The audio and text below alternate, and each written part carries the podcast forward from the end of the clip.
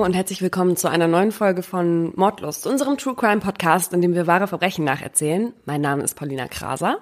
Und ich bin Laura Wohlers. Wir erzählen uns hier gegenseitig einen Fall, von dem die andere nichts weiß. Und deswegen bekommt ihr auch unsere ungefilterten Reaktionen mit. Wir kommentieren die Fälle auch. Manchmal auch ein bisschen sarkastisch, ist aber nie despektierlich gemeint. Heute geht es bei uns um eine ganz bestimmte Art von Straftätern, und zwar um die Hochstapler. Aber erstmal zu einer anderen Sache. Kennst du die App Traffic Cam? Nee. In der letzten Folge hatten wir ja im Zusammenhang mit Maddie auch von Menschenhändlern gesprochen und da ist mir im Nachhinein eine Nachricht eingefallen, die uns meine Hörerin zugeschickt hatte. Und zwar hat sie da von einer App erzählt, mit der man helfen kann, solche organisierten Verbrechen zu stoppen. Und das ist eben diese App Traffic Cam. Mit der App soll nämlich die Suche nach Tatorten für Ermittler erleichtert werden. Und zwar, indem Reisende, also wie du und ich, also jetzt ganz normale Leute, Fotos aus Hotelzimmern hochladen. Insgesamt immer vier ah. Stück. Eins vom Badezimmer, eins vom Bett und zwei Totalen vom ganzen Raum. Und diese Fotos kommen dann in eine Datenbank und werden dann mit Bildern aus dem Internet verglichen, um ja herauszufinden, wo diese Verbrechen stattgefunden haben. Ah, okay. Spannend. Ja, aber es gibt jetzt noch keine Erfolgserlebnisse oder so. Die App ist nämlich ganz neu und momentan kann man die erstmal nur in Amerika benutzen. Aber du bist ja bald in Amerika und da dachte ich, du kannst ja mal ein paar mehr Fotos schießen. Hey, diese Amis und die Apps, die sind auch ganz weit vorn, was so Nachbarschaftswache per App angeht. Da kannst du dann mittlerweile sogar drüber die Polizei rufen, wenn sich jemand verdächtig nahe am Garten bewegt. Also wird man dann da ständig beobachtet?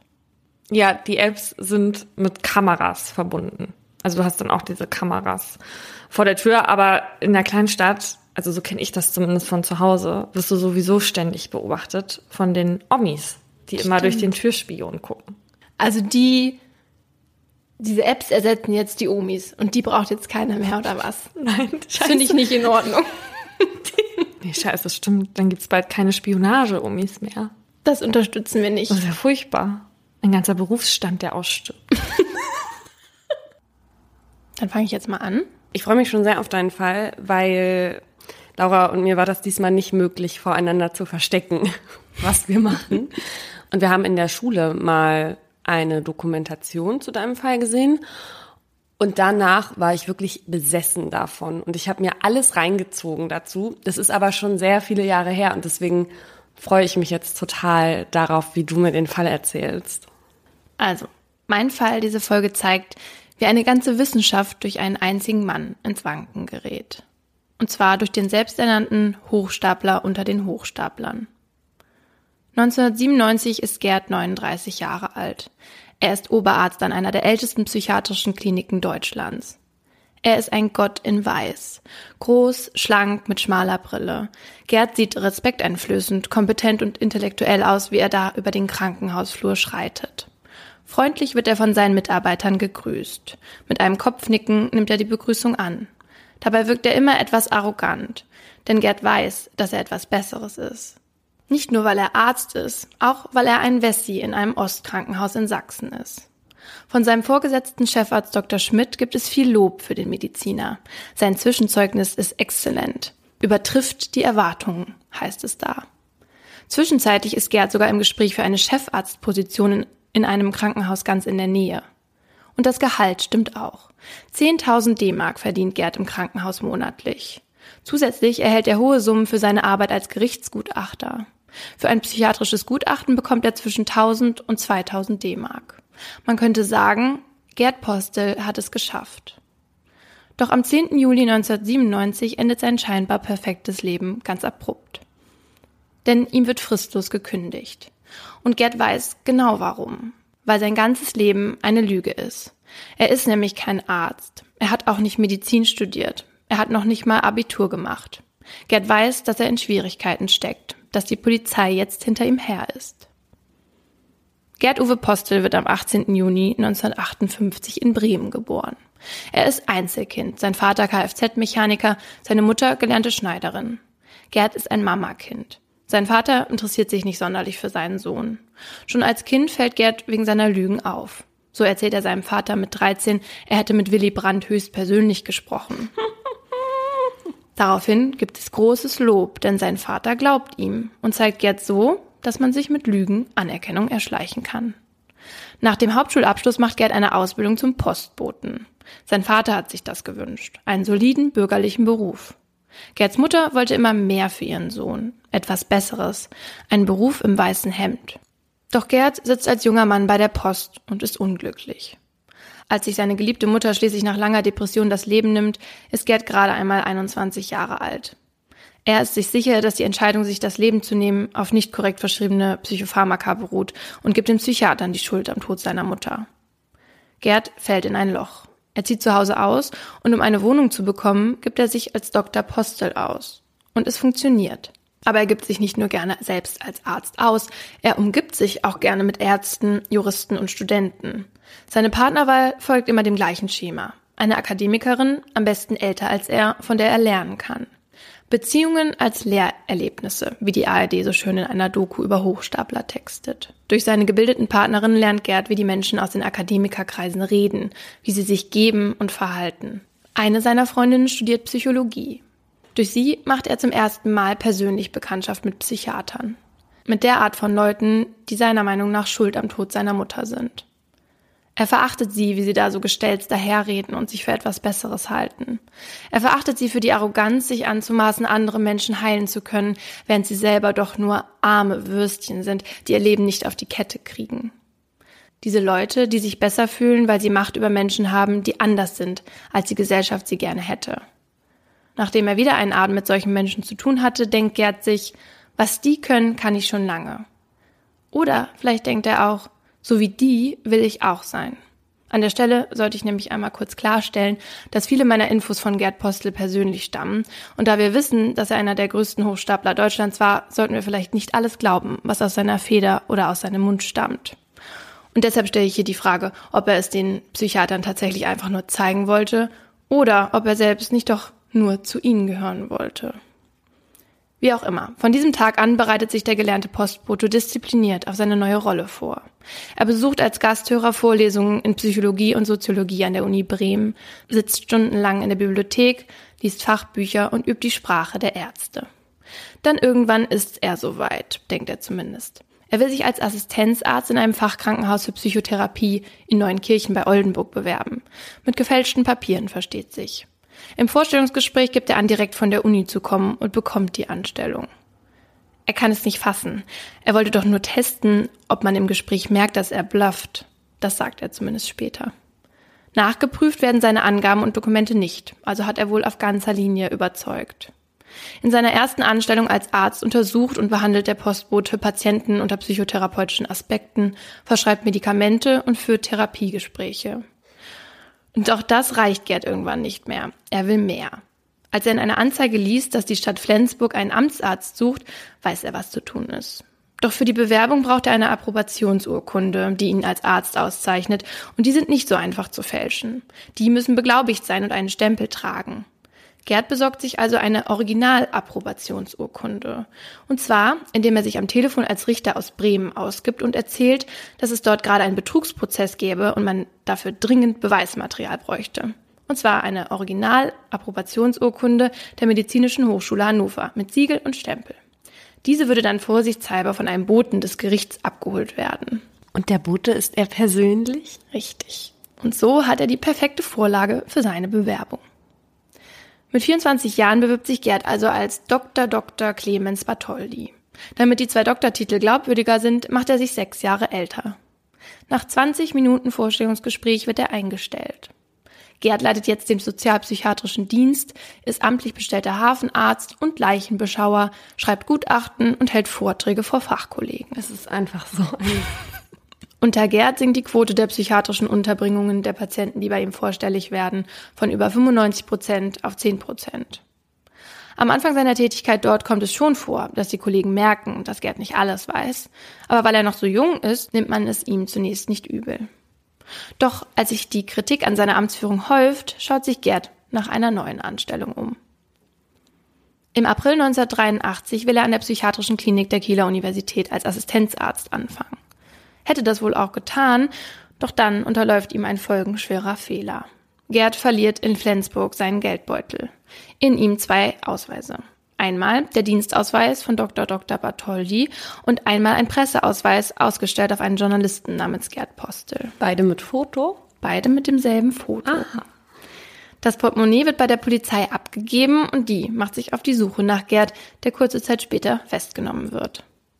Im Dezember 1984 erhält Gerd dann wegen Urkundenfälschung, missbräuchlichem Führen akademischer Titel und Betrugs eine einjährige Freiheitsstrafe, ausgesetzt auf Bewährung.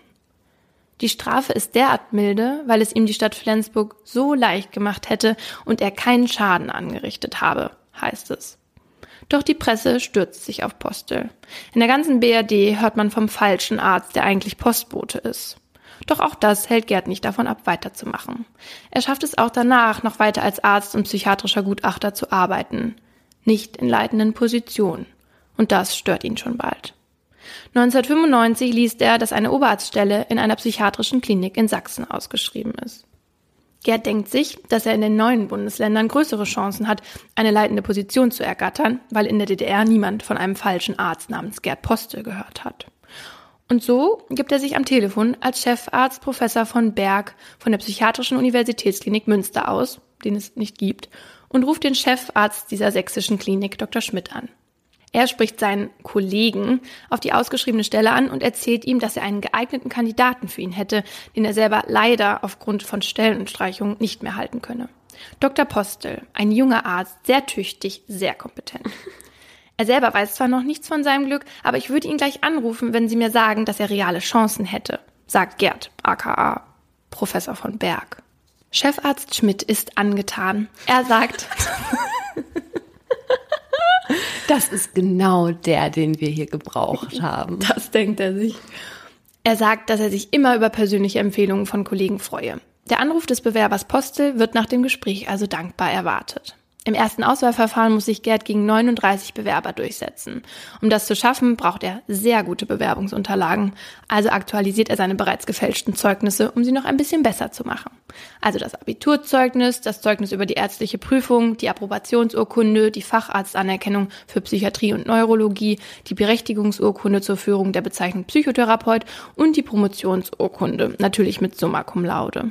Das Arbeitszeugnis von Professor von Berg liegt bei eindrucksvoll in persönlichem Ton. Doch für die meisten Dokumente seiner Bewerbungsmappe braucht Gerd Beglaubigungsstempel. Um an diese zu kommen, ruft Gerd bei einer Stempelfirma an. Dort stellt er sich als Oberstaatsanwalt, wer hätte es gedacht, Dr. von Berg vor, der damit beauftragt sei, die Materialverwaltung beim Bundeszentralregister neu zu organisieren. Die bisherigen Lieferanten seien einfach zu teuer. Gerd gibt dort also Probestempel in Auftrag. Ja, und so kommt Gerd gleich an mehrere Stempel. Dass nie wieder ein Anruf bei der Stempelfirma einging, muss den Inhaber wohl gewundert, aber nicht weiter gestört haben. Acht Bewerber kommen in die engere Auswahl, darunter Gerd. Diese Kandidaten müssen dann vor der Berufungskommission des Ministeriums einen Vortrag halten. Postels Vortrag hat den vielsagenden Titel Pseudologica Fantastica, die Lügensucht im Dienste der Ich-Erhörung aus der psychoanalytischen Diagnostik am literarischen Beispiel der Figur des Felix Krull aus dem gleichnamigen Buch von Thomas Mann. In seinem Vortrag analysiert Gerd also das Verhalten des fiktiven Hochstaplers Felix Krull und diagnostiziert bei ihm die Lügensucht, was glaube ich nicht sonderlich schwer sein sollte. Seine Doktorarbeit habe Gerd über die kognitiv induzierte Verzerrung in der stereotypen Urteilsbildung geschrieben. Das, das ist das, wo er im Nachhinein dann darüber sagt, dass es einfach nur eine Aneinanderreihung von leeren Worthülsen ist. Genau. Und beeindruckend fand das Publikum seinen Vortrag. Genau. Und obwohl zwei seiner Konkurrenten sogar habilitiert sind, bekommt der Postbote Postel den Job. Seine Urkunden und Zeugnisse werden nicht geprüft. Auch ein Auszug aus dem Bundeszentralregister, in dem Informationen zu seinem Strafprozess aufgeführt sind, will das Krankenhaus scheinbar nicht haben. Das Führungszeugnis ist gefälscht und so weiß keiner im sächsischen Krankenhaus, dass Gerd schon vorbestraft ist, und zwar dafür, dass er sich als Arzt ausgegeben hat, obwohl er keiner ist. Und so arbeitet Gerd ab 1995 als Oberarzt Dr. Med Dr. Phil Postel, verschreibt psychisch kranken Medikamente, stellt Gutachten für Straftäter aus, lässt Assistenzärzte durchfallen und erfindet sogar Krankheiten, die es gar nicht gibt, wie die bipolare Depression dritten Grades. Wenn Patienten seine Behandlungsmethoden hinterfragen, droht er ihnen mit Zwangseinweisung. Mit Chefarzt Schmidt versteht sich Gerd sehr gut. Die zwei verbringen nach der Arbeit noch oft Zeit zusammen und sprechen über Fachliches sowie Privates. Fast zwei Jahre läuft das so. Bis im Sommer 1997 eine junge Assistenzärztin aus Flensburg in der Klinik anfängt und mit Gerd zusammenarbeiten muss. Sie mag ihn nicht. Er ist arrogant und irgendwie gar nicht so kompetent, wie er sein sollte. Als ihre Eltern kurz nach ihrem Arbeitsstart zu Besuch kommen, erzählt sie ihnen von dem anstrengenden Oberarzt namens Dr. Postel. Dr. Postel? Ihr Vater erinnert sich an so einen Namen. An einen falschen Arzt mit diesem Namen, der 1983 im Gesundheitsamt in Flensburg tätig gewesen war und danach in allen westdeutschen Zeitungen stand. Die Ärztin informiert den Chefarzt Dr. Schmidt. Noch am selben Tag, also am 10. Juli 1997, wird Gerd fristlos gekündigt. Daraufhin flieht er nach Berlin. 80.000 Mark hat er in Bar dabei. So kann er unter anderem Namen eine Wohnung in der Nähe des Kuhdamms anmieten. Doch die Zeit dort wird hart für den Hochstapler. Kein geregelter Tagesablauf, von heute auf morgen vom Oberarzt zum flüchtigen Straftäter. Gerd hat Angst vor dem Gefängnis, doch die Polizei ist ihm auf den Fersen. Das weiß er, denn er wurde gewarnt von einer Richterin, mit der Gerd mal liiert war. Und so flieht er weiter quer durch Deutschland nach München, Stuttgart, Esslingen, Frankfurt und Hiltrup. Elf Monate lang dauert seine Flucht insgesamt, bis er im Mai von genau dieser Richterin verraten wird. Am 12. Mai 1998 wird Gerd festgenommen in einer Telefonzelle vor dem Stuttgarter Bahnhof. Gerd kommt in Untersuchungshaft. Dort wird zur Abwechslung mal er begutachtet. Und zwar von dem damals bekanntesten Gutachtergespann Deutschlands, Sabine Novara und Norbert Leigraf. Als die beiden den Raum betreten, will Gerd die Situation auflockern. Er fragt, wie amüsant es doch sei, dass er in demselben Besprechungsraum vor kurzem selbst noch exploriert hatte.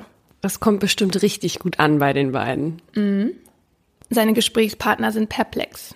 Und wie aus einem Mund antworten sie, Sie haben nicht exploriert. Was Sie getan haben, waren keine Gutachten. Drei Tage lang beschäftigen sich die Psychologin und der Psychiater mit Gerd und kommen zu dem Schluss, dass er an einer narzisstischen Persönlichkeit leide, aber voll schuldfähig sei. Außerdem steht in dem Abschlussbericht, Postel ist stark ich-bezogen. Es fehlt die Fähigkeit zur Selbstkritik. Postel agiere anderen gegenüber deutlich herablassend. Kritik begegne er verunsichert, gereizt und aggressiv. Die Gutachter kommen außerdem zu dem Schluss, dass sein Hochstaplertum einer Sucht ähnele. Er habe das ständige Bemühen, mehr zu erscheinen, als er in Wirklichkeit ist. Die Gutachter sind der Meinung, dass es Gerd immer um den Status ging, auch wenn er das selbst verneint. Was ich interessant finde, ist, dass sie ihm nur eine durchschnittliche Intelligenz attestieren, weil clever war der ja schon, sonst wäre er nicht irgendwie so weit gekommen. Allerdings frage ich mich da auch, warum er sich bei dieser sächsischen Klinik eigentlich mit seinem eigenen Namen beworben hat. Das war doch schon mhm. ein bisschen blöd. Ich glaube, das ist einfach nur Hochmut. Meiner Meinung nach hat das nichts mit Blödheit zu tun, sondern einfach damit, wenn du so viele Jahre damit durchkommst, alle zu narren, dann denkst du dir irgendwann, ich meine, das ist bei dieser Art von Hochstaplern ja auch oft ein Spiel für die. Mhm. Und und die wollen diesen Kitzel dann auch. Und wie toll ist es für ihn jetzt zu behaupten, dass er sich mit seinem echten Namen da beworben hat und er trotzdem so lange damit durchkam. Was für eine Geschichte. Mhm. Am 20. Januar 1999 beginnt der Prozess am Landgericht Leipzig. Der Verhandlungssaal ist voller Journalisten. Als Gerd den Raum betritt, wird er von einem Blitzlichtgewitter empfangen. Neben ihm sitzen seine zwei Anwälte, die sich mit ihm im Scheinwerferlicht sonnen.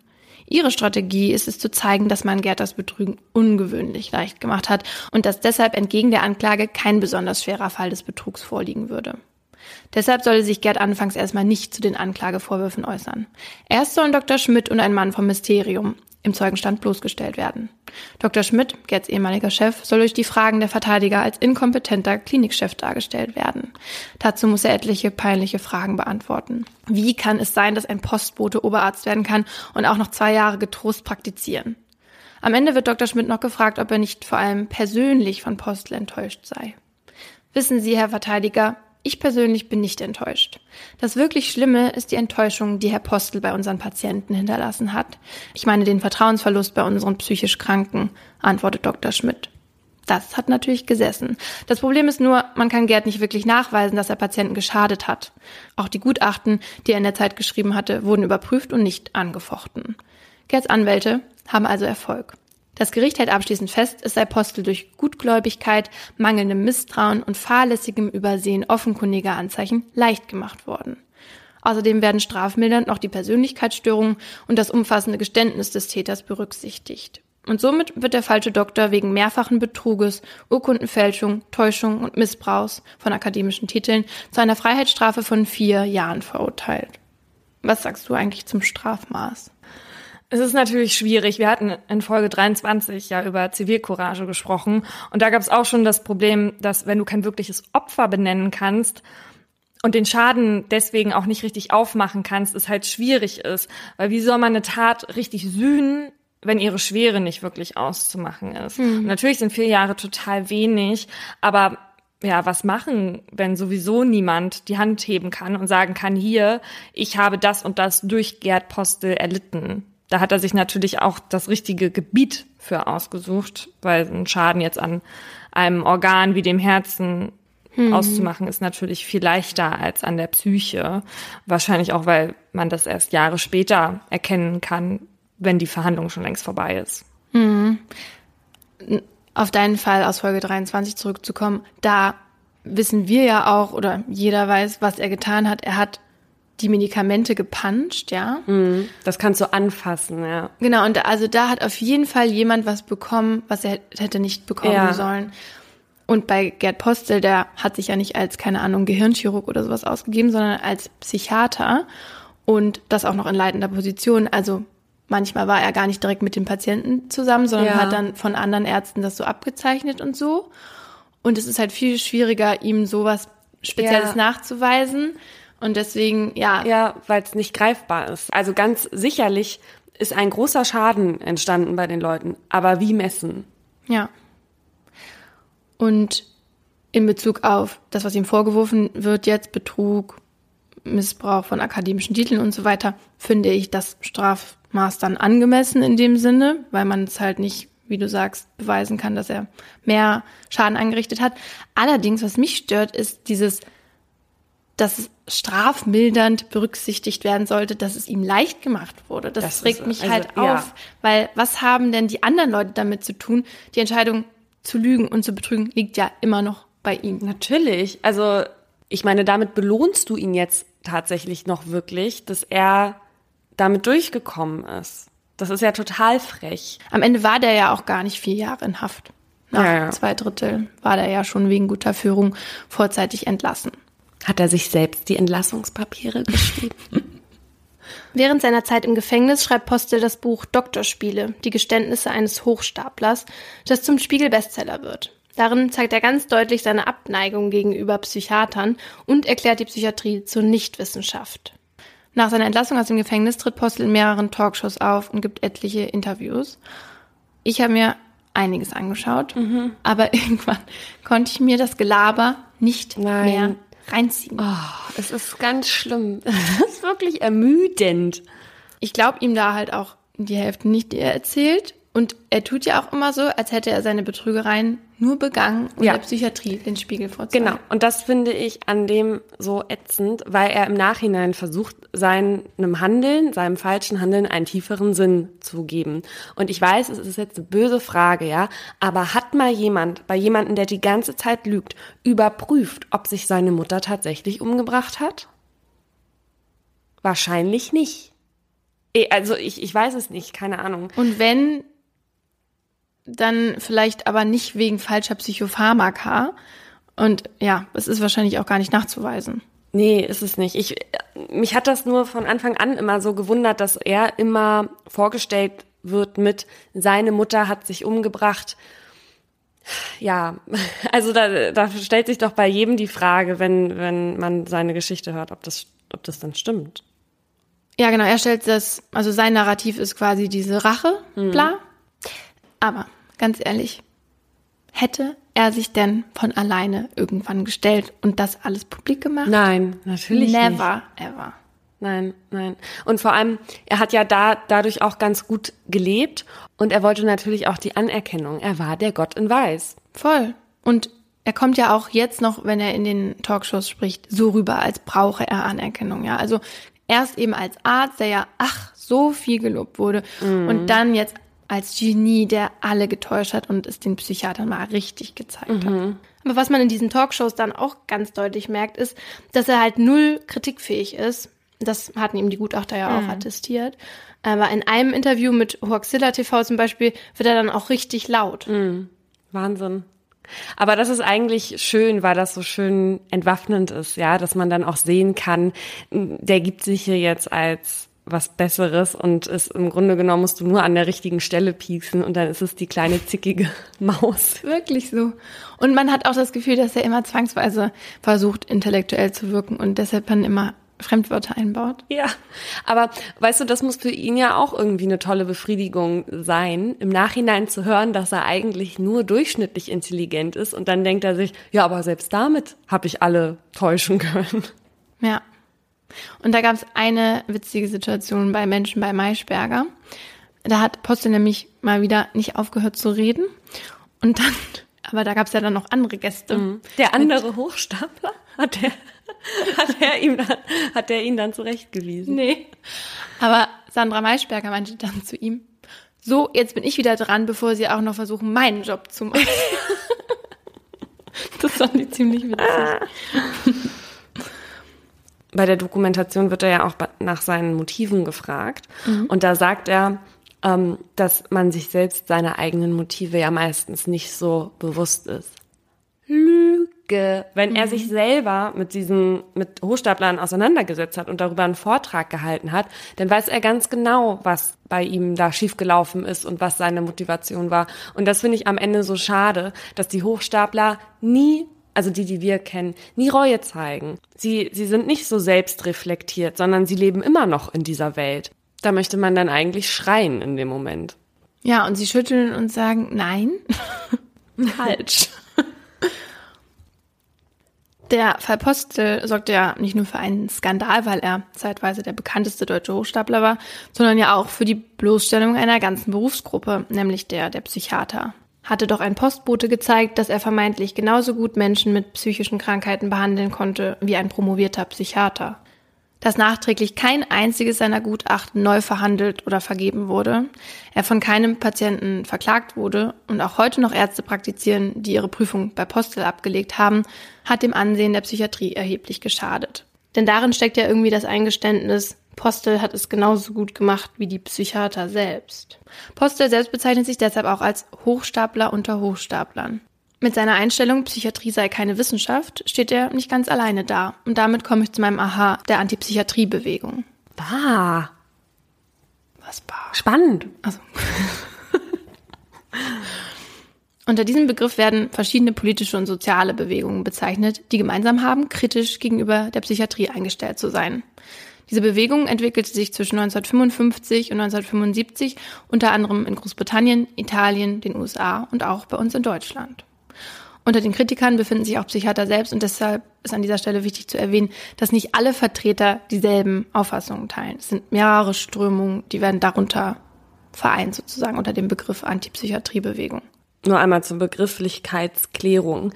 Wir reden hier nicht von Psychotherapie, sondern von Psychiatern. Genau. Das ist ja, also wie kann man sagen, das ist keine Wissenschaft. Es geht ja um das Gehirn. Ja, die sehen das nicht. Aber da gibt's wie gesagt, wirklich äh, Abstufungen, ja. Genau. Ich rede jetzt erstmal über die Hardliner der Bewegung. Für die gibt es keine psychischen Krankheiten. Für sie sind psychische Krankheiten Produkte sozialer und politischer Prozesse und damit historisch bedingt. Sie sind also der Meinung, dass die Menschen selbst entscheiden würden, was ist normal und was ist nicht normal. und wenn jemand dann gegen diese Normen verstößt, dann würde der für psychisch krank erklärt. Also zum Beispiel jemand, der anders denkt und sich so dann dem Gesellschaftszwang widersetzt und damit dann auch die gesellschaftliche Ordnung stört. Durch das Labeln, die Behandlung mit Medikamenten und die Aufnahme in geschlossenen Psychiatrien würde solche Menschen sozial ausgrenzen bzw. ruhig stellen und die gesellschaftliche Ordnung somit wiederherstellen. Also vom Grundgedanken her ist das vielleicht gar nicht so verkehrt, aber wenn Menschen darunter leiden, dass sie anders sind als die Norm, weil psychiatrische Krankheiten Schmerzen verursachen und sie nicht am Leben teilnehmen lassen, dann, sorry, muss das doch behandelt werden. Sie versuchen, ihre Theorie dann zum Beispiel mit der Homosexualität zu belegen. Die wurde ja lange als psychische Störung Ja, ja. anerkannt. Also man muss auch bedenken, das hat ja schon 1955 angefangen, ja. Da lief ja auch alles noch ein bisschen anders in der Psychiatrie. Moderatere Vertreter der Bewegung, die dann auch schon an die Existenz, also die sind von der Existenz überzeugt vom psychischen Problem, die kritisieren, dass Psychiater oft nur die Symptome behandeln würden. Medikamente drauf, Symptome weg. Und nicht zum Beispiel, wie die Psychologen versuchen würden, an die Ursache der Probleme zu kommen. Allen Vertretern gemein ist, dass sie gegen die Zwangseinweisung in psychiatrische Kliniken sind. Für sie verliert derjenige, der gegen seinen Willen eingewiesen wird, nicht nur seine Freiheit, sondern auch seine Rechte. In den 60er und 70er Jahren war die Bewegung in vielen Ländern so aktiv, dass durch sie tatsächlich einige Reformen durchgesetzt wurden. In Italien zum Beispiel wurden viele stationäre Kliniken geschlossen und durch ambulante ersetzt. In den USA entwickelte sich aus der Bewegung eine Verbraucherschutzbewegung für Menschen mit psychischen Problemen. In Deutschland wurde 1975 im Auftrag des Deutschen Bundestages die sogenannte Psychiatrie-Enquete, so ein Lagebericht über die Versorgung psychisch Kranker, veröffentlicht. Das Urteil war damals vernichtend. In den Einrichtungen hätten viele Patienten unter zum Teil als Menschen unwürdig zu bezeichnenden Umständen leben müssen. Der Bericht beklagte riesige, oft überbelegte Schlafsäle ohne Rückzugsmöglichkeiten, zu wenig kompetentes Personal und viel zu lange Aufenthalte der Patienten auf den Stationen. Daraufhin setzte man sich für ein humaneres Versorgungswesen ein, das psychisch kranke Menschen wieder in die Gesellschaft eingliedern sollte und auch auf mehr ambulante Versorgung abzielt. Und Psychiater haben angefangen, ihren Blick auch auf das Umfeld der Betroffenen zu richten, ihre Diagnosen zu hinterfragen und auch die Stigmatisierung anzugehen. Und heute lässt die Bewegung nur noch sehr vereinzelt etwas von sich hören. Aber als der Fall Postel publik wurde, da kann man sich ja vorstellen, was da bei den Anhängern der Bewegung los war. Die feiern den bis heute. Ich habe mit dem Psychologen Professor Jürgen Markgraf darüber gesprochen, dass es mich sehr wundert, dass die Kritik an der Psychiatrie heute nicht mehr so aktiv betrieben wird obwohl die Zahl von Zwangseinweisungen in den letzten Jahren sehr deutlich zugenommen hat. Heute viel mehr Wirklich? Menschen. Mhm. Und heute auch viel mehr Menschen Psychopharmaka verschrieben bekommen. Ja. Er hat mir erzählt, dass es ihn nicht wundert. Denn gegen viel Geld sei man oft machtlos. Und die Pharmaindustrie habe sehr viel Geld und die medizinische Ausbildung und teilweise auch den öffentlichen Diskurs über psychische Krankheiten fest im Griff. Nochmal zu dieser Antipsychiatriebewegung, ja also die Existenz von psychischen Krankheiten in Frage zu stellen, das finde ich schon sehr gewagt. Allerdings finde ich es auch ganz richtig und wichtig, dass man ja mit der Psychiatrie kritisch umgeht und den Behandlungsmethoden mhm. dort. Ähm, da finde ich nämlich auch, dass man sich, wenn man psychische Probleme hat, immer mehrere Meinungen einholen sollte. Das sollte man ja sowieso bei jedem mhm. Arzt, bei jeder Sache. Aber da finde ich es irgendwie nochmal wichtiger, nicht nur zu einem Psychiater zu gehen, sondern dann vielleicht auch noch die Meinung von einem Psychologen einzuholen und bitte auch hinterfragen, wenn bei dem sechsjährigen Sohn ADHS oh. diagnostiziert und Tabletten verschrieben bitte werden. Bitte lass uns nicht darüber reden. Ich, ich bin so sauer, wenn ich das, wenn ich, wenn ich, wenn ich das schon ja. höre. Und Ritalin. Und ja. ich möchte es nicht. Ich bin ganz, das macht mir Schmerzen innerlich. Ganz ja. doll. Genau. Immer bitte hinterfragen. Es ist nämlich Fakt, dass es schwieriger ist, eine psychische Krankheit richtig zu erkennen, als zum Beispiel ein gebrochenes Bein. Jetzt muss ich hier wütend meinen Fall vortragen. Meine Ärztin hat übrigens mal zu mir gesagt, dass viele körperliche Schmerzen und Leiden auch von Wut kommen. Frau Kraser. So Sie sind offenbar ein sehr wütender Mensch. Mein Hochstaplerfall zeigt, dass der Film Der talentierte Mr. Ripley kein übertriebener Film ist und dass das reale Leben Geschichten schreibt, die sich keiner so ausdenken könnte. Sandra Boss sitzt in einem Polizeirevier krank vor Sorge. Ihre Tochter Way wurde entführt. Seit Tagen schon sucht man ihren Ex-Mann, der die Kleine bei einem Besuch unter Aufsicht einfach in ein Auto geschleppt und mit ihr davongefahren ist. In den Medien wird nach dem Entführer Clark Rockefeller gesucht. Er hat kurze braune Haare, ein massives schwarzes Brillengestell und einen Fünf-Tage-Bart. Sandra erzählt den Beamten, dass sie schon seit Jahren die Frage quält, wen sie damals eigentlich geheiratet hat. Sie gibt zu, dass sie keine Ahnung hat, wer ihr Ex-Mann eigentlich ist. Aber ganz sicher ist er nicht Clark Rockefeller. Die Fahndungen gegen den Mann, dessen wahre Identität man nicht kennt, laufen auf Hochtouren. Doch das ist nicht das einzige Verbrechen, dem er sich schuldig gemacht hat. Christian Karl Gerhardsreiter ist wahrscheinlich am 21. Februar 1961 geboren. Das sagt zumindest seine Mutter. Er selbst behauptet, ein Jahr älter zu sein. Er wächst in einem kleinen, ärmlichen Dorf in Bayern auf. Seine Eltern haben schon immer dort gewohnt. Sein Vater ist Maler, seine Mutter kümmert sich um die beiden Söhne. Die Verhältnisse sind einfach, aber solide. Christian interessiert sich nicht für Fußball oder anderen Sport wie die anderen Jungs in seiner Klasse. Lieber sieht er sich Filme an und träumt sich in fiktive Welten. Er fällt aus der Reihe. Er traut sich viel. Als er einmal verschläft und zu spät zur Schule kommt, erzählt er der Lehrerin, sein Wecker sei explodiert. Auf sowas würden die anderen Schüler nicht mal kommen. Alles in diesem Dorf ist Christian schon in jungen Jahren zu klein, zu eng. Er will nach Amerika gehen, das wollte er schon immer. Einmal trifft er beim Trampen ein amerikanisches Ehepaar, das in Deutschland gerade auf Reisen ist. Die beiden schwärmen von ihrem Heimatland, von den unbegrenzten Möglichkeiten dort. Das bestärkt Christians Wunsch nur und mit 17 beschließt er von zu Hause wegzugehen, um in den USA eine Ausbildung zu beginnen. Vielleicht um dort berühmt zu werden. Er verlässt seine Eltern und kommt nie wieder zurück. Bei der Einreise in die USA behauptet er, dass das Paar, das er aus Deutschland kennt, ihn eingeladen hätte, um bei sich zu wohnen. Die erste große Lüge, auf der sein Leben fußt. Christian schafft es, als Austauschschüler bei einer Highschool in Berlin, Connecticut angenommen zu werden. Schon hier verpasst er sich einen anderen Namen und nennt sich Christian Gerhard Reiter. Unter diesem Namen sucht er auch in einer Lokalzeitung nach einer Gastfamilie und wird fündig.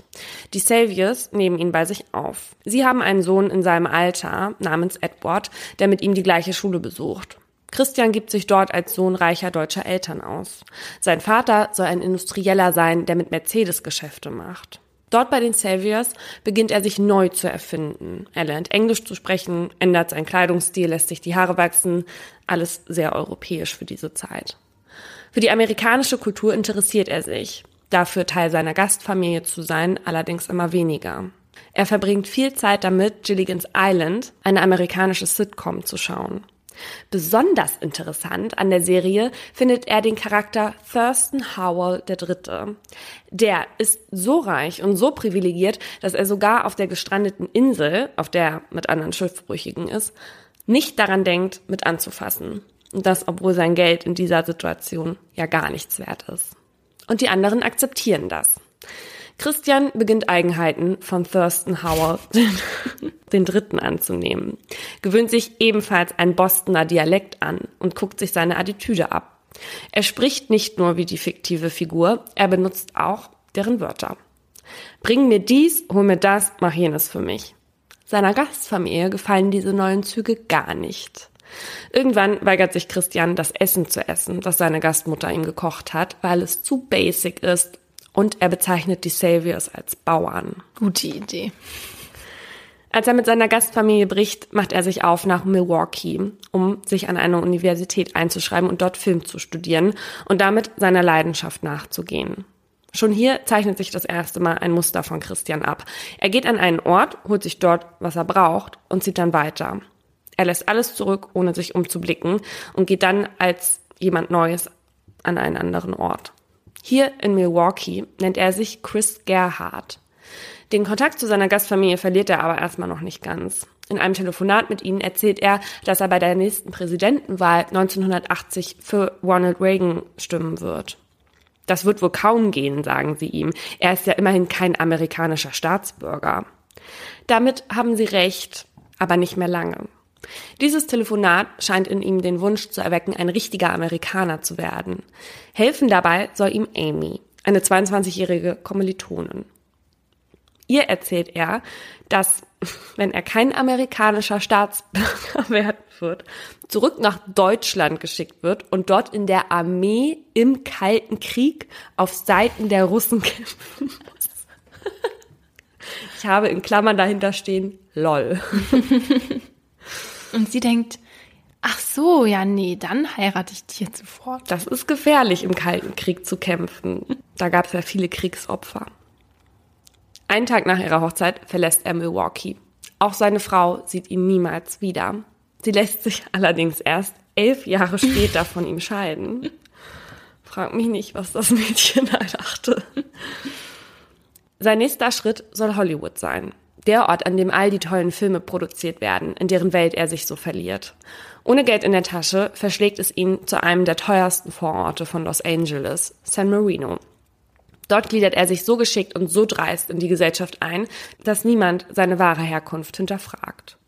Unter dem Namen Christopher Chichester wird er Mitglied in der Kirchengemeinde und im örtlichen Eliteclub. Dort hausiert er mit übergroßer Visitenkarte, auf der das angebliche Familienwappen der Chichesters zu sehen ist und gibt an, ein britischer Aristokrat, ein Neffe von Lord Mountbatten, dem letzten Vizekönig aus Indien und Filmproduzent zu sein.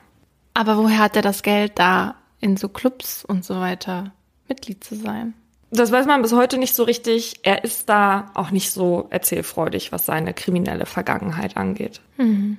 Die Menschen dort bewundern ihn. Er ist nicht nur reich wie sie, er ist auch adlig und deswegen auch würdig in ihren Kreisen der Elite aufgenommen zu werden. Er kleidet sich wie die Leute im Ort, beobachtet genau, wie sie reden und für was sie sich interessieren.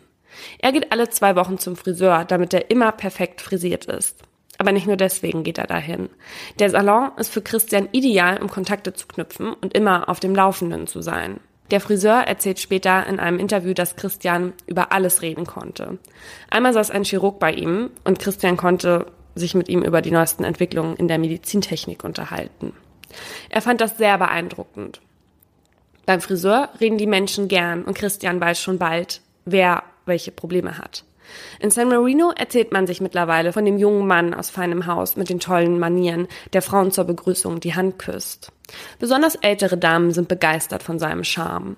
Obwohl er erst 23 Jahre alt ist, benimmt er sich wie ein Mann mittleren Alters. Witwen. Da hat er immer ein leichtes Spiel. Sein Gespür für die Menschen ist zu diesem Zeitpunkt so stark ausgeprägt, dass er sofort erkennt, wer ein potenzielles Opfer sein könnte. Und mit Opfern sind Menschen gemeint, die nicht glücklich sind, empfänglich für jemanden, von dem sie sich ausnutzen lassen, nur damit er etwas Freude in ihr Leben bringt. So lernte auch Didi Sohaus kennen. Eine Frau in den 60ern, die alleinstehend ist und ein Alkoholproblem hat. Didi wohnt in einem großen Anwesen mit Gästehaus, in dem sie Chris schließlich wohnen lässt. Er unterstützt sie gegen finanzielle Entschädigung. Also das ist jetzt hier sein erster Job, ja. Im Haushalt und Sie hat das Gefühl, einen längst verlorenen Freund gefunden zu haben. Beide ziehen ihre Vorteile aus dieser Beziehung. Bis Didis Adoptivsohn John auftaucht. Er hat einen niedrig bezahlten IT-Job und will gemeinsam mit seiner Frau Linda bei seiner Mutter wohnen. Die beiden sind nicht so empfänglich für Chris Schmeicheleien und Lügen. Sie merken sofort, dass etwas mit dem neuen Freund der Mutter nicht stimmt. Didi aber will nichts von den Verdächtigungen gegen Chris hören. Die Stimmung im Hause Sohas ist angespannt bis John und Linda Anfang 1985 ein Jobangebot von der US-Regierung für ein Satellitenprogramm bekommen. Obwohl sie ihre Pläne eigentlich geheim halten sollen, erzählen sie ein paar Freunden davon. Schon bald soll es über New York weiter nach Europa gehen. Didi leidet unter der Tatsache, dass sich ihr Sohn und seine Frau ins Ausland absetzen. Außerdem melden sich die beiden nur noch zweimal bei Didi per Postkarte. Einmal kommt einer aus Paris. Für Chris hat sich die Situation jetzt eigentlich verbessert, weil John weit weg ist. Trotzdem entscheidet sich Christian oder Chris, wie er jetzt heißt, zwei Monate nach der Abreise des Paares weiterzuziehen und sich eine neue Maske aufzusetzen. Für Didi natürlich noch ein Schlag, dass sie neben ihrem Sohn jetzt auch noch von ihrem guten Freund verlassen wird. Aber mit Problemen will Chris nichts zu tun haben. Lieber weg.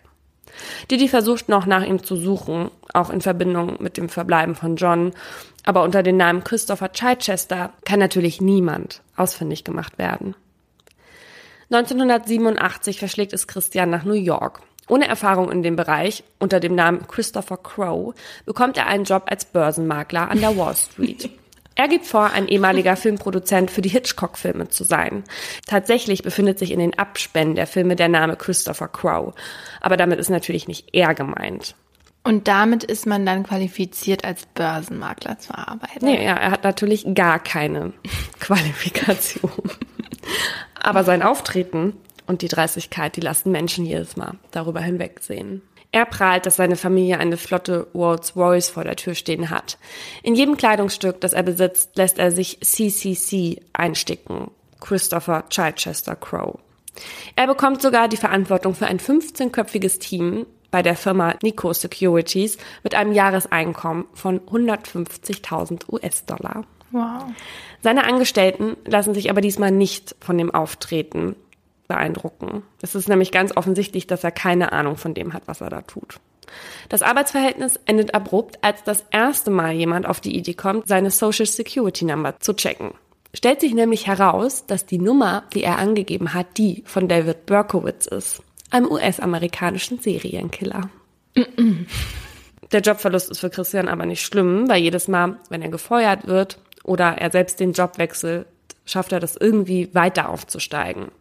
Im Laufe seiner Karriere war er Schauspieler, Produzent, Kunstsammler, Schiffskapitän und, und, und. Er kann sein, wer er will und bekommt, was er will. Alles. Bis auf einen Tisch in einem Restaurant. Als er 1989 mit seiner damaligen Freundin in dem Hotel Harbour Inn in Kempten übernachtet, möchte er eine Reservierung in deren Restaurant machen. Als er dort anruft, wird ihm gesagt, dass sie leider schon komplett ausgebucht sind für den Abend. Es ist ein Sterne-Restaurant und sehr angesagt. Das kann Chris nicht auf sich sitzen lassen, abgewiesen werden, als wäre er niemand Besonderes. Also wie jemand werden, den man nicht ablehnt. Da kommt ihm die Idee für die Rolle, die seine größte werden soll. Er braucht einen Namen, der ihm alle Türen öffnet. Einen wie Rockefeller. Er sagt der Person, die die Reservierung macht, dass er vergessen hat zu erwähnen, für wen der Tisch sein soll. Herr Rockefeller bekommt an diesem Abend einen Tisch am Fenster. Christian ist beeindruckt, was der neue Name in den Menschen auslöst. Die Rockefellers gehören seit Generationen zu den reichsten Familien der Welt. Geld, Macht, Einfluss, das verknüpfen Menschen damit. Diese Rolle ist aber keine, in die er einfach reinschlüpft. Über Monate und Wochen beschäftigt er sich mit der Familie, studiert, wie sie sich kleiden, wie sie reden. Er schaut sogar, von welcher Marke die Brillen sind, die sie tragen, und legt sich selbst eine solche zu. Er kreiert einen perfekten, gefakten Lebenslauf für Clark Rockefeller. Seine Freunde, die er unter diesem Namen kennenlernt, schildern, dass er ein hohes Bedürfnis nach Sicherheit hat in der Zeit. Er wirkt fast paranoid auf andere Menschen. Aber mit dem Hintergrund, dass er zu einer der reichsten Familien der Welt gehört, kann man das natürlich verstehen. Sein Verhalten passt zu der Person, die er vorgibt zu sein. Wenn jemand zu dicht in seiner Vergangenheit bohrt, sagt er, dass er in frühen Jahren einen Unfall hatte und sich nicht mehr an viel aus seiner Vergangenheit erinnern kann. In dieser Zeit lernt er Sandra Boss kennen, eine Harvard-Absolventin, die als eine der jüngsten eine Führungsposition bei McKinsey besetzt. Ihr Jahresgehalt beträgt zwei Millionen US-Dollar. Sie ist schlau, emotional aber etwas unreif. Die beiden verlieben sich sofort ineinander. Beide schätzen den scharfsinnigen Verstand des anderen. Bei ihrer Hochzeit können seine Eltern nicht dabei sein, weil sie bei einem Autounfall ums Leben gekommen sind, erzählt Sandra. Andere Rockefellers werde sie aber kennenlernen, versichert er bis kurz vor der Hochzeit ein großer Familienstreit ausbricht, weswegen er alle Gäste auslädt. Sandra ist sehr glücklich mit Clark, aber irgendwann fällt ihr natürlich auf, dass er sie nicht zum Essen einlädt und sie ihn aushalten muss. Aber mit einem Rockefeller verheiratet zu sein, lässt einen offenbar darüber hinwegsehen. Ihr öffnet es übrigens auch einige Karrieretüren. Nicht direkt, weil er hat natürlich keinen Einfluss irgendwie auf die Branche, aber man sagt, dass man hinter vorgehaltener Hand immer gesagt hat, sie ist mit einem Rockefeller verheiratet. hm. Obwohl sie selbst das immer abgestritten hat. Mit den Jahren wird die Ehe der beiden schwierig. Clark ist nicht nur paranoid in Bezug auf Sicherheit, er ist auch anstrengend im Umgang und will alles immer kontrollieren. Sandra aber wurde so erzogen, dass sie eine Ehe nicht einfach so aufgibt. Nach fünfjähriger holpriger Zweisamkeit erwarten die beiden ein Kind. Als seine Tochter Way 2001 geboren wird, verändert Christian das. Sie wird das Wichtigste in seinem Leben werden, was er jemals hatte, und die erste Person sein, für die er bedingungslose Liebe empfinden kann. Während Sandra für die beiden das Geld reinholt, bleibt er mit Ray zu Hause und erzieht sie. Sie spielt nicht oft mit anderen Kindern in ihrem Alter und Christian, der für sie Clark ist, und Sandra streiten viel über die Erziehung. Clark denkt, dass er ein super Vater ist. Das Umfeld des Paares sieht das nicht so. Im Jahr 2006 wird es Sandra alles zu viel die unterschiedlichen Vorstellungen, wie man ein Kind erziehen sollte und der Gedanke, der in Sandra langsam herangewachsen ist, dass Clark nicht der Mann ist, der vorgibt zu sein, ermutigen sie, einen Privatdetektiven anzuheuern. Er soll seinen Hintergrund checken, damit sie bei einer möglichen Scheidung etwas gegen ihn in der Hand hat. Der findet heraus, dass es von 1994 keine Spuren von Clark Rockefeller gibt. Als Sandra ihn darauf anspricht, verweigert er ihr die Wahrheit zu sagen. Beim Sorgerechtsstreit ist es genau das, was es ihm nicht erlaubt, seine Tochter weiterhin ohne Beaufsichtigung zu sehen. Freunden erzählt er, dass Sandra es nur auf sein Geld abgesehen hat und ihm nun alles wegnehmen will. Dabei ist es in Wirklichkeit Sandra, die ihm 800.000 Dollar zahlen und ihm sogar ihren Verlobungsring zurückgeben muss. Mhm. Sandra zieht mit Ray nach London und Clark darf sie dreimal im Jahr unter Beaufsichtigung in den USA sehen. Bei einem dieser Besuche im Juli 2008 spaziert Clark mit seiner Tochter durch den Bostoner Stadtpark, während die Begleitperson ein paar Schritte hinter ihnen geht. Langsam nähert sich ein Auto den dreien. Clark dreht sich zur Begleitperson um, schubst sie so doll, dass sie hinfällt, schnappt sich Way und flüchtet mit dem Auto. Er hatte einem Fahrer vorher gesagt, dass er von einer unheimlichen Person verfolgt wird und ihn um Hilfe gebeten. Eine Woche lang sind Ray und Clark wie vom Erdboden verschluckt. Sandra macht sich furchtbare Sorgen und wendet sich an die Polizei. Dort erzählt sie von ihrer Scheidung und dass sie nicht weiß, wer ihr Ex-Mann eigentlich wirklich ist. Dass er aber definitiv nicht Clark Rockefeller ist. Ein Pressesprecher der Rockefellers verneint auf Anfrage der Beamten, dass sie einen Clark in der Familie haben. Obwohl Sandra Angst vor Clark hat, weiß sie, dass es ihm nicht darum geht, Sandra Schmerzen zuzufügen, sondern darum, mit Ray zu sein, dem ersten Menschen, den er wirklich lieben konnte. Über das landesweite Fernsehen fleht Sandra ihren Ex-Mann an, ihre Tochter zurückzubringen. Sein Foto kennt nun fast jeder.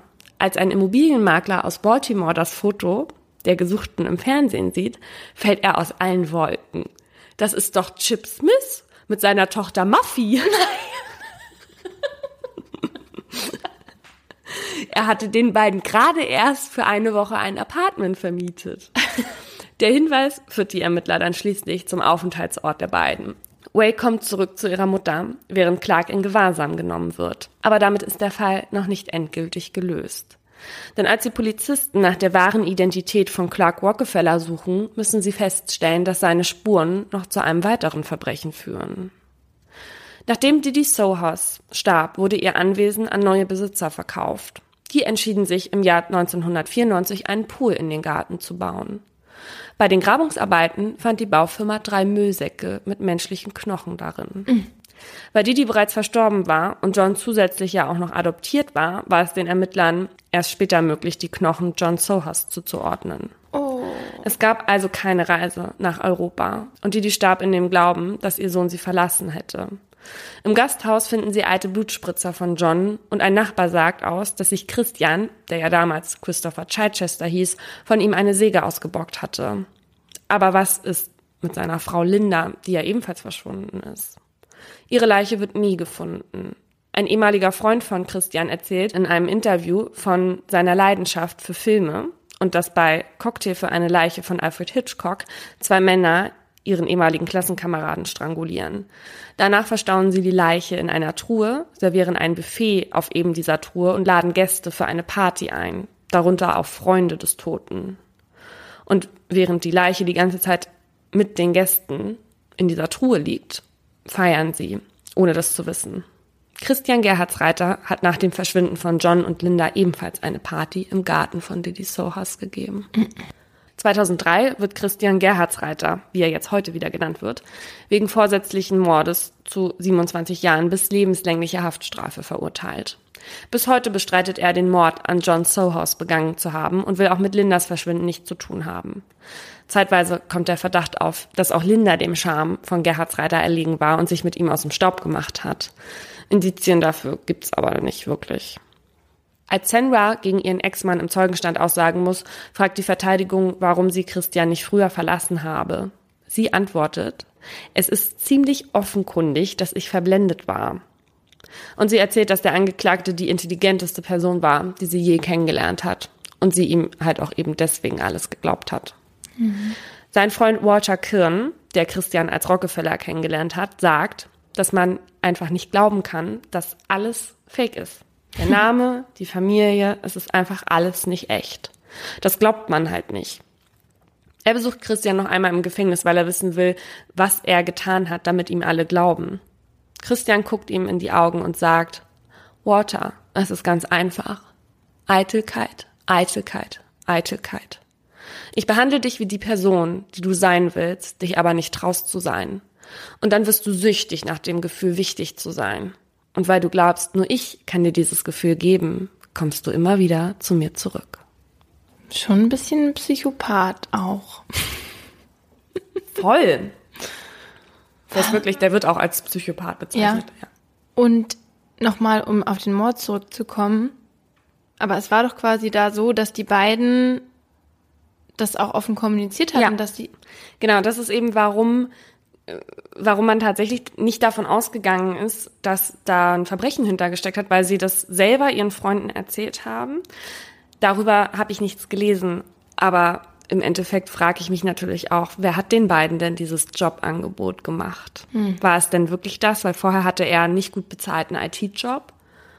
Oder hat Chris, wie er damals hieß, das nicht vielleicht auch selbst eingefädelt? Ja, weil mich das auch gewundert hat, als du gesagt hast, die haben beide ein Jobangebot bekommen für für die US-Regierung. Ja, also da werden ja auch nicht, da wird ja auch nicht jeder eingestellt.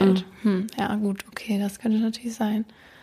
Oder könnte natürlich die Theorie anfüttern, dass Linda auch seinem Charme verfallen ist und ähm, das vielleicht dann eingefädelt hat, ja. Aber ehrlich gesagt glaubt keiner daran. Alle glauben, dass sie tot ist. Die arme Didi.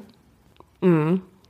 In einem Fernsehinterview, das Gerhardsreiter nach seiner Verhandlung gibt, sagt die Moderatorin, die ihm gegenüber sitzt, weil wir das Interview immer so starten. Bitte sagen Sie mir einmal, wer Sie sind und stellen Sie sich selbst vor. Das ist gut. Gerhardsreiter antwortet darauf in einem, wie ich finde, ziemlich unverschämten Ton.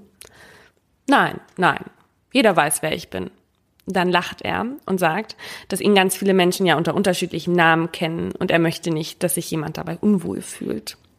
Was ich ganz stark bezweifeln mag, weil er nach all den Jahren, in denen er Menschen geh und enttäuscht hat, jetzt plötzlich wohl nicht möchte, dass sich jemand dabei unwohl fühlt? Glaube ich nicht. Vielleicht weiß er auch selber nicht mehr, wer er ist. Ja, richtig. nee, das ist, das ist, ich glaube, das ist so. Ich komme darauf gleich nochmal zurück. Mhm. Gerhard Reiter sieht sich selbst nicht als Trickbetrüger. Er fragt, wen soll ich denn betrogen haben? Er ist auch nicht der Meinung, dass er jemanden wehgetan hat. Die Kriminalpsychologin Pat Brown, die sich dem Fall angenommen hat, sagt, dass Christian Gerhardsreiter ein pathologischer Lügner ist, der seine Geschichten zusammenspinnt und immer im Mittelpunkt stehen will. Und das ist mein Aha. Pathologische Lügner, Menschen, die das Pinocchio-Syndrom haben, notorische Lügner oder Pseudologiker, Fantastiker stehen hier jetzt mal grob synonym füreinander. Lügen bis zu einem gewissen Maß ist völlig normal. Wir alle lügen, laut diverser Artikel im Internet, angeblich 200 Mal am Tag. Das habe ich aber nicht geglaubt und tatsächlich konnte die Welt dafür auch keine belegbaren Quellen finden, weshalb man davon ausgehen kann, dass die Geschichte über Lügen eine Lüge ist. Mm. Wir lügen also schon, schon, aber halt nicht ganz so häufig, ja. Kannst du dich noch an deine letzte Lüge erinnern? ähm, an eine, an die ich mich erinnern kann. Also ich habe wahrscheinlich danach nochmal gelogen, aber war, wo ich auch aufgedeckt wurde.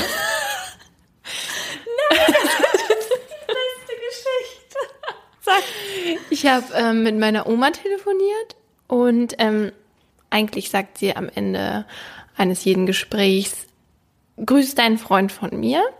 Das mache ich dann auch immer. Und an diesem Tag hat sie das aber nicht gemacht. Und äh, mein Freund saß aber neben mir. Und dann habe ich aufgelegt und dann meinte ich zu ihm, viele Grüße von Omi.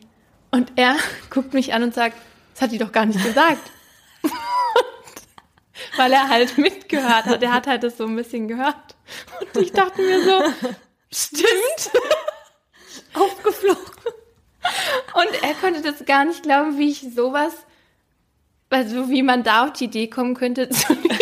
Das ist wirklich, das ist wirklich echt ein bisschen strange, Laura. Aber mir war das dann gar nicht so, ich habe dann eher so gedacht, ja, aber Omi, also die wollte das bestimmt eigentlich sagen, hat es nur vergessen. Aber es ist deinem Freund ja nicht wichtig gewesen. Also warum behaupten? Ich, ich, das weiß ich auch nicht mehr. Auf jeden Fall war das einfach, ist es jetzt so der Running Gag. Viele Grüße von oben. ähm, Und du?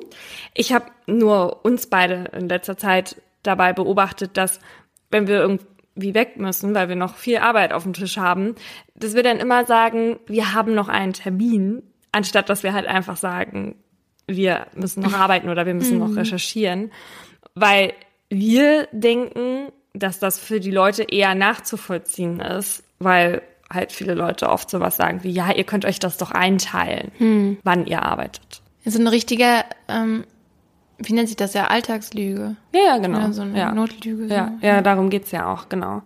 Und diese Alltagslügen machen wir halt meistens aus Bequemlichkeit oder weil wir uns daraus einen Vorteil verschaffen wollen. Das ist ja jetzt bei uns nicht so. Oder weil wir anderen gefallen wollen. Für mich ist, wenn ich Geschichten höre, warum Menschen lügen, immer interessant, weil das verrät ziemlich viel über die Situationen, in denen sich die Menschen unwohl fühlen. Also in welchen Situationen sie nicht sein wollen. Pathologische Lügner lügen auch, weil sie keinen Vorteil davon haben, also auch ohne jeglichen Grund. Es geht da also um krankhaftes Lügen. Beispielsweise, weil ihnen gerade zu langweilig ist, sie Aufmerksamkeit wollen oder ihren Gegenüber beherrschen wollen. Das ist das, was Gerd Postel ja auch gemacht hat. Mhm. Ähm, Gerhard Reiter hatte zwar während seiner Zeit als Hochstapler, hatte er ja was von seinen Lügen, weil er hat sich so ja sein ganzes Leben finanziert, aber er hat halt auch weiter gelogen, als er schon längst aufgeflogen ist. Also noch vor Gericht behauptete er und sein Anwalt, dass er zwar Deutsch sprechen könne, dass er aber gar keine Verwandten in Deutschland habe, obwohl die ihn schon längst identifiziert hatten. Bei einem weiteren Dreh für ein Fernsehinterview gab er jedem aus dem Team die Hand und fragte die Menschen dann, wie es ihnen geht und stellte sich als Clark Rockefeller vor. Solch krankhafte Lügner, die aus Gewohnheit und ständig lügen, sind Narzissten, die keine Empathie für ihre Mitmenschen empfinden, was man bei meinem Fall halt auch sehr stark gesehen hat. Ihre Geschichten sind immer dramatisch, immer ausgeschmückt und sie sind entweder Opfer oder Held. Was mir auch ähm, aufgefallen ist bei den Geschichten, die ich jetzt gelesen habe, weil sie nicht nur von ihrem Erfolg reden, sondern auch von den ganzen Dramen, die sie erlebt haben. Beispielsweise sind die Eltern oft bei dramatischen Unfällen ums Leben gekommen. Gerhaltsreiter hatte auch immer mal wieder behauptet, dass seine Eltern ermordet wurden, bei einem Autounfall ums Leben kamen oder in Afghanistan verschwunden sind. David Brendel, Psychiater, sagt bei ZDF Info, dass die Menschen mit dieser Persönlichkeitsstruktur ihre erfundenen Geschichten irgendwann selbst glauben und ihre eigene Vergangenheit vergessen. Sie verrennen sich also so in ihre eigenen Geschichten und zeichnen ein neues Bild von sich, mit dem sie sich viel besser identifizieren können als mit der Realität. Gerhard Reiter spricht bis heute nicht über seine Vergangenheit in Deutschland oder über die als Hochstapler. It wasn't me. Das ist nee. sein Motto. nee, also der erkennt das, also der erkennt das schon irgendwie an, aber man hat wirklich den Eindruck, dass er denkt, in der Zeit war er dann auch immer okay. diese Person. Also es ist ganz gruselig bei dem. Also er kann, also er kann sich mit dem, was er eigentlich mal war, gar nicht mehr identifizieren. So, ich glaube, dass der wirklich sich komplett abgekoppelt hat von mhm. von dem, wie er geboren wurde und dass er sich das aber auch gar nicht eingestehen möchte, mhm. dass das alles nur Lug und Trug war. Also der ist zum Beispiel nicht so wie Gerd Postel, der sagt, ja, ich habe sie alle genaht und so, sondern der sagt, nö, wieso? Das war doch alles so. Mhm. Im Gegensatz zu normalen Lügnern empfinden pathologische Lügner auch keine Scham. Auch das haben wir bei Postel und Gerhardsreiter ja gesehen. Gerhardsreiter hat einfach immer weiter gelogen, obwohl alle wussten, wer er ist. Und Gerd Postel ist ja mit seinem großen Betrug hausieren gegangen. Mhm. Postel war übrigens ähm, genau wie Gerhardsreiter nicht nur Hochstapler, sondern definitiv auch Pseudologe. Und Pseudologen sind lustigerweise oft, also fiktiv, Ärzte oder adelig, ja. weil sie diese Statusanerkennung haben wollen. Mhm. Wie ihr jetzt schon an unserer Reaktion auf die Geschichten unserer beiden Täter mitbekommen habt, können wir nicht wirklich nachvollziehen, wie man so dreist lügen kann und dann noch ruhig schlafen kann. Und deshalb habe ich den Psychologen Professor Jürgen Markgraf mal gefragt, wie man denn eigentlich zu einem Hochstapler wird. Das ist typischerweise eine äh, graduelle Entwicklung. Es ist nicht so, dass man sich hinsetzt und überlegt, wie könnte ich zu was bringen im Leben und wenn ich es auf dem Weg nicht schaffe, dann werde ich einfach zum Betrüger, sondern das geht schrittweise. Professor Margraf spricht also von einer schrittweisen Eskalation, weil es dann in der Regel so ist, dass der Hochstapler sich irgendwann in ein so großes Lügennetz verstrickt, aus dem er dann nicht mehr herauskommt. Wenn er jetzt beispielsweise ganz am Anfang gesagt hätte und klargestellt hätte, dass er nicht der ist, für den die anderen ihn vielleicht halten, dann wäre es einfacher gewesen. Ähm, aber nachdem er dann schon mitspielt, wenn man dann schon mitspielt, dann wird das eben schwieriger. Und Hochstapler sind so gut darin zu lügen, weil sie eben besondere Fähigkeiten mit sich bringen, meint Margraf. Sie sind zum einen in der Regel sehr extrovertierte Menschen, die auf andere offen zugehen können. Und zweitens sind sie sehr gut darin, sich in ihr Gegenüber hineinzuversetzen. Sie wissen also, was der andere hören will und können sich besonders gut ausrechnen, wie der reagieren wird. Worin die nicht so gut sind, ist die emotionale Empathie, also sich gefühlsmäßig in den anderen hineinzuversetzen. Ja, das ist eben dieses Narzisstische, was Gerhardsreiter auch in sich getragen hat. Gar kein Verständnis dafür haben, dass man überhaupt jemanden Leid zugefügt haben könnte mit seiner, mit seinen Taten. Genau, das Interessante mit der Empathie ist ja auch, dass für uns das Emotionale und das Rationale ja zusammenhängen, wenn man sich in den anderen hineinversetzt. Mhm. Ne?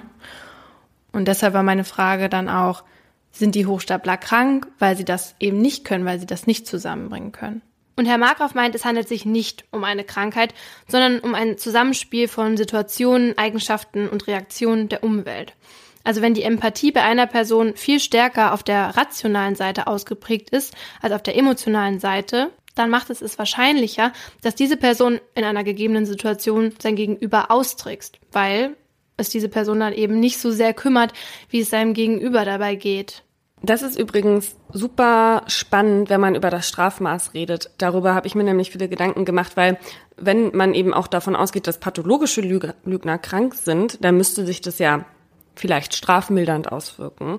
Aber das tut es halt in der Regel nicht. Ja, am Ende liegt die Entscheidung halt immer bei dem Einzelnen, ob er in welcher Situation auch immer lügen will oder nicht. Es ist ja schon so, dass viele Menschen Hochstapler faszinierend finden und dann die Biografien lesen, wie zum Beispiel das von Postel oder Bücher über Hochstapler wie Bad Blood und Filme anschauen wie Catch Me If You Can und jetzt auch diese Dokus über das Fire Festival.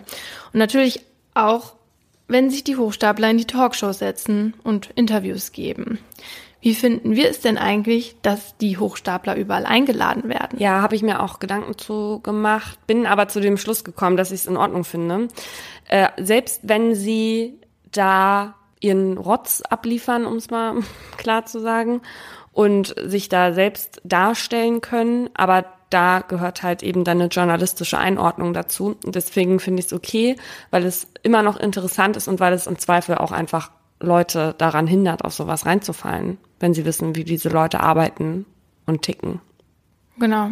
Aber zum Beispiel jetzt bei dem Herrn Postel, der hat dann ja auch Lesungen gegeben und Vorträge gehalten, die gar nicht sozusagen aufgefangen werden von Journalisten ja, oder so. Ja, ja, ja. Das ist natürlich schwierig, die kann man überall bei YouTube angucken. Wirklich? Ja. Mhm. ja. Das sollte verboten werden. Ja. Und ich muss sagen, auch das macht mich irgendwie wütend an diesem Thema. Weil natürlich sind die meisten schlaue Köpfe und es ist irgendwie faszinierend, einen Blick da rein zu bekommen. Und ich glaube, was es, was die Faszination auch noch anfüttert, ist, dass in den meisten Fällen niemand zu Tode gekommen ist und dass man deswegen das Gefühl hat, dass das schon in Ordnung ist und irgendwie eine leichtere Form von Kriminalität ist, die man sich denn da geben kann. Aber ich habe versucht, in Vorbereitung auf unsere Folge was über die Opfer zu finden, die Opfer von Hochstaplern geworden sind.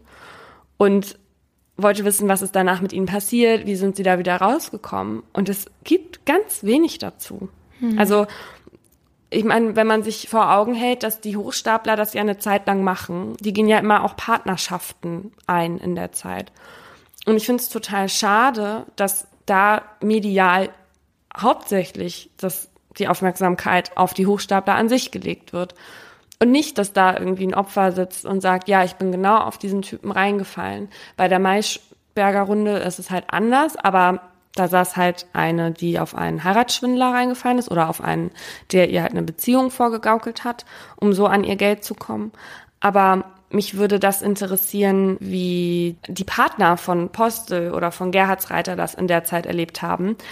Bei Sandra Boss ist das ein bisschen schwierig, weil sie halt emotional tatsächlich ziemlich kalt ist und dazu nicht so viel sagen kann und weil es ihr natürlich auch super unangenehm ist. Aber mich hat es schon geärgert, dass auch gerade in den Artikeln oder so eher auf das Mastermind geguckt wird und nicht auf die Person, die in ihren Grundfesten ja danach total erschüttert sind. Ich habe ein paar Foren gefunden, wo Betroffene sich halt selber austauschen, weil sie offenbar keine Leute haben, die das für sie nach außen tragen wo sie darüber schreiben, wie lange das gedauert hat, wieder in den Alltag zu kommen und dass sie auch teilweise, also dass das Vertrauen natürlich total erschüttert ist und aber auch, dass sie sich gar nicht, also dass sie gar keine Freude mehr an irgendwas haben, weil sie kein Vertrauen in das Leben haben, mhm. weil sie mhm. denken, dass alles weggerissen werden kann wieder im nächsten Moment und immer nur eine Sache kurze Zeit nachgehen können und danach haben sie schon wieder die Lust an etwas verloren. Und das wundert mich sehr und ich finde es schade, denn nur weil es in den meisten Fällen von Hochstaplerei jetzt keine Toten gegeben hat,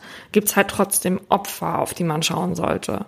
Ja, und vor allen Dingen nicht nur auf das Genie, sondern ja auch die Art und Weise, wie manchmal das Narrativ ist. Jetzt zum Beispiel ist natürlich auch sehr überspitzt, ist bei Catch Me If You Can.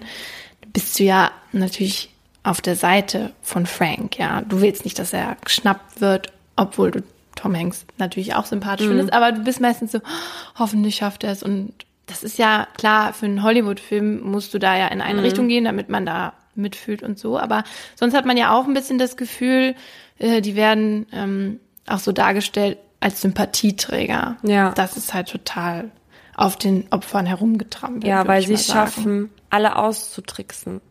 Und manche Hochstapler sagen dann ja auch, ich habe ja keine armen Menschen betrogen, ich habe ja große Unternehmen betrogen, um mich mhm. so zu bereichern. Ja, ist schon alles sehr verherrlichend in Richtung der Hochstapler.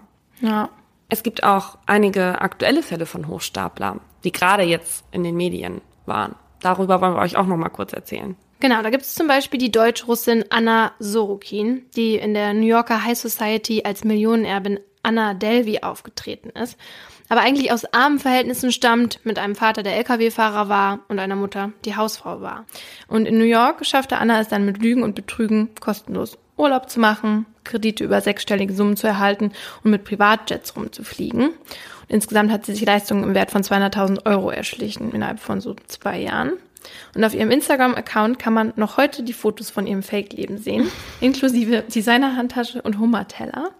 Und als das Ganze aufflog, weil Anna eben Kredite nicht zurückzahlte und auch keine Rechnungen für Hotelübernachtungen, wurde die 28-Jährige zu vier Jahren Haft verurteilt. Und hier komme ich zu etwas, was du eben schon gesagt hast.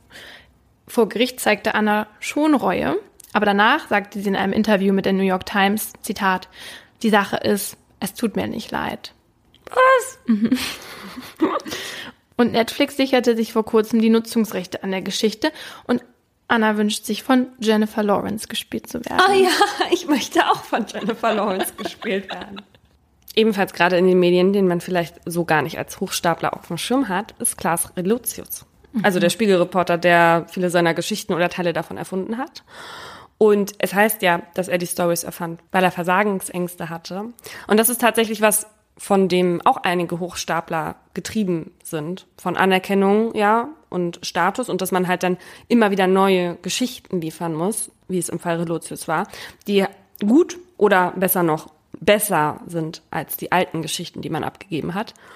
Also dieses ständige Mithalten und immer wieder neue Maßstäbe setzen, sich selbst übertrumpfen. Du musst immer wieder darauf aufbauen, mhm. auf deinen Lügengeschichten quasi und immer besser sein und dann auch wieder mehr Anerkennung bekommen als andere. Und er ist übrigens nicht der einzige Hochstapler im Bereich Journalismus. Da gab es schon einige, wie Jason Blair, der für die New York Times geschrieben hat. Und der hat mit Relotius gemeint, also die sind beide innerhalb von weniger als fünf Jahren auf der Karriereleiter ganz hoch aufgestiegen. Und beide haben halt immer Geschichten geschrieben, die im Ausland gespielt haben. Mhm. Also da, wo es halt auch schwierig war, sie nachzuvollziehen. Und sie eint auch, dass sie beide ihre Geschichten auf der Grundlage von anderen Geschichten aufgebaut haben. Also es war nie alles erfunden. Irgendwas war schon immer wahr. Aber ich glaube, das ist ja bei richtigen Lügnern auch so. Obwohl beim Relotius, da war ich auch so, als ich das gelesen habe, ich habe mich dann den ganzen Tag damit beschäftigt, seine alten Reportagen durchzulesen, weil ich dann wissen wollte, ob ich ob ich das erkannt hätte, dass, dass das alles nur Lügen waren. Und du hast dir eingestanden, ja, selbstverständlich hättest du das durchblickt. Was ich mich immer frage, ist, ist es nicht viel anstrengender, alles zu faken? Kann man es nicht einfach versuchen, es wirklich zu etwas zu bringen? Also ich bin schon der Meinung, dass der Postel sicherlich ein Abitur hingekriegt hätte, ja, und dann ja. vielleicht auch hätte Arzt werden können, selbst wenn er jetzt nicht überdurchschnittlich intelligent ist. Aber der Gerhardsreiter, der war nun wirklich sehr intelligent. Der hätte alles sein können, was er, der ist ja auch alleine mit 17 nach Amerika gegangen. Er hätte doch alles wirklich sein können. Warum faken? Ja, und der Relotius hat ja auch richtig gut geschrieben. Ja als ich mich mit meinem Aha beschäftigt habe, da ist mir auch aufgefallen, dass unsere heutige Folge stark zu einem Thema verlinkt ist, über das wir in Folge 17 gesprochen haben. Da sind wir nämlich kurz auf das Münchhausen-Syndrom eingegangen. Das ist eine Form der artifiziellen Störung, so nennt man das nämlich auch. Und da erfindet man Krankheiten und Symptome, um Anerkennung zu bekommen, wie das ja hier auch ist. So. Und in der letzten Zeit wurde ich tatsächlich ein paar Mal mit dem Thema Krankheiten erfinden, gerade in Bezug auf das Internet konfrontiert. Anfang des Jahres hatte ich da einen Fall auf dem Tisch liegen und für die Arbeit recherchiert, konnte die Reportage dann aber leider nicht selbst drehen, wegen dieser zerplatzten Teekanne. Aber der Fall war medial ziemlich präsent und zwar ging es da um eine Dame, die in verschiedenen Schlager-Facebook-Gruppen sich als Krebskranke ausgegeben hat und bei verschiedenen Menschen geäußert hat, dass sie, was sie noch alles auf der Löffelliste stehen hat, wie zum Beispiel einmal Roland Kaiser live treffen, was sie dann halt auch alles bekommen hat. Also Leute haben Geld gespendet, damit sie sich einen neuen Rollstuhl kaufen kann, sind mit ihr zum Konzert gefahren. Und eine dieser Opfer, die darauf reingefallen sind, ist Ina. Und ich habe viel mit Ina am Telefon gesprochen. Das war ihre damalige Freundin. Und Ina hatte halt sehr viel Empathie für diese Krebskranke, hat sie halt oft besucht, hat ihr Geld gegeben oder ja, Sachen für sie gekauft, hat sie im Arm gehalten, wenn es ihr schlecht ging und hat ihr auch Medikamente gespritzt, wenn oh.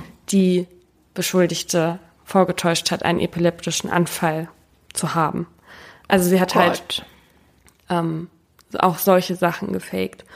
Und Ina hat sie im Rollstuhl durch die Gegend gefahren, obwohl sie laufen kann. Und durch ein gefälschtes Attest ist dann dieser Schwindel aufgefallen, weil auf dieser Kreuzfahrt, die Ina für sie organisiert hatte, ähm, da hatte ein Arzt noch eine Nachfrage und all die Unterlagen von ihrer angeblichen Ärztin waren halt gefälscht. Und er hat mit der Ärztin Kontakt aufgenommen und so ist es dann rausgekommen. Was ist denn dann mit der passiert? Hat das Konsequenzen gegeben? Also die, ähm, das liegt noch bei der Staatsanwaltschaft, mhm. weil es ganz viele Opfer gibt auch. Und es kommen immer wieder neue dazu und deswegen ist es ein bisschen schwierig, das aufzuarbeiten, ja. Aber auch das ist eben eine Form der modernen Hochstapelei. Und es gab viele Fälle schon, wo sich Menschen im Internet als Krebskranke oder als Schwerkranke ausgegeben haben, um halt so sich materiell auch zu bereichern. Schon allein auch durch Crowdfunding ja. ist es halt so einfach. Wir haben ja eben schon kurz über Strafe geredet. Im Fall Relotius ist es ja so, dass wegen der Geschichten ihm ja offenbar nichts droht, nur wegen dieser ähm, gesammelten Spenden. Aber es gibt Völker, bei denen allein schon die Hochstapelei an sich bestraft wird. Und zwar bei Wespen. es gibt bei Papierwesten nämlich auch Hochstapler. Und zwar ist es so, dass die Weibchen, die sozial hoch in der Rangfolge stehen, weiße Flecken im Gesicht haben. Also, dass alle das sehen können. Und die stehen sozial eben höher, weil sie Kämpfe gewonnen haben und dürfen dann deswegen auch mehr im Stamm, also mehr Eier legen, weniger arbeiten und so. Und manchmal werden von Wespen, die tiefer stehen, diese Flecke imitiert. Fragt mich nicht wie. Die werden sie sich kaum anmalen, aber, aber sie machen das dann irgendwie.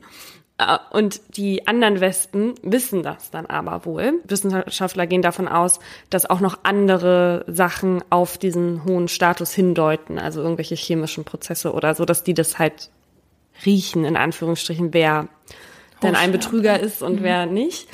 Und bei denen, die halt schummeln, und sich mit den falschen weißen Flecken schmücken, die werden dann vom Stamm krass bekämpft und richtig schlecht behandelt. Oh also die haben es dann richtig schwer da und ihre Strafe ist dann, dass die ganz wenig Zeit zum Essen haben und dass die ständig attackiert werden. Wow. Ich habe äh, einen sehr intelligenten Hochstapler aus dem Tierreich gefunden. Ach, tatsächlich. Dem man eigentlich gar nicht auf die Fläche kommt. Der afrikanische Trauerdongo. Was? Das ist, das ist ein, ein Vogel. Ach. Der gibt sich nämlich gerne mal als anderes Tier aus. Und zwar zum Beispiel als, als Elefant. Und das fällt nicht auf. als ähm, zum Beispiel als Feind vom Erdmännchen. Wie macht er das? Er kann den Warnruf eines Greifvogels nachmachen, also eines Feindes vom Erdmännchen. Mhm. Und das macht er dann, wenn er sieht, dass ein Erdmännchen gerade sich Futter rangeschafft hat. Oh nein, das ist ja fies. Ja, und dann rennt das Erdmännchen vor Angst davon wegen des Schreis und der Trauerdongo fliegt seelenruhig zum Futter. Und er kann nicht nur diesen einen Greifvogel nachmachen, der kann mehr als 25 Warnrufe nachmachen und sich so eine Menge Futter besorgen. Ähm, in dem Artikel habe ich aber dann noch was anderes ziemlich Witziges gelesen. Und zwar, dass andere Tiere sich zwar nicht als etwas anderes ausgeben, aber auch gerne mal lügen, um sich Vorteile zu verschaffen. So täuscht zum Beispiel ein Panda-Weibchen eine Schwangerschaft vor, um in einer Aufzuchtstation in China bessere Bedingungen und Nahrung für sich rauszuholen. So ein Quatsch. Und zwar mit allen Anzeichen. Also sie war appetitlos und ziemlich ähm, faul. Und irgendwie schaffte sie es auch, die Ausschüttung ihrer weiblichen Hormone zu erhöhen. Quatsch.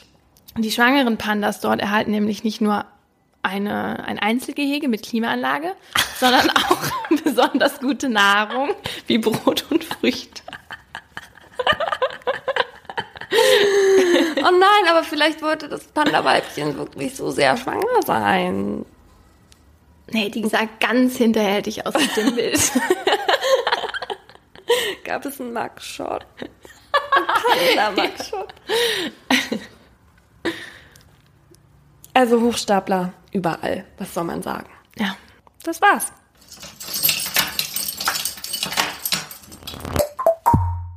Das war ein Podcast von Funk.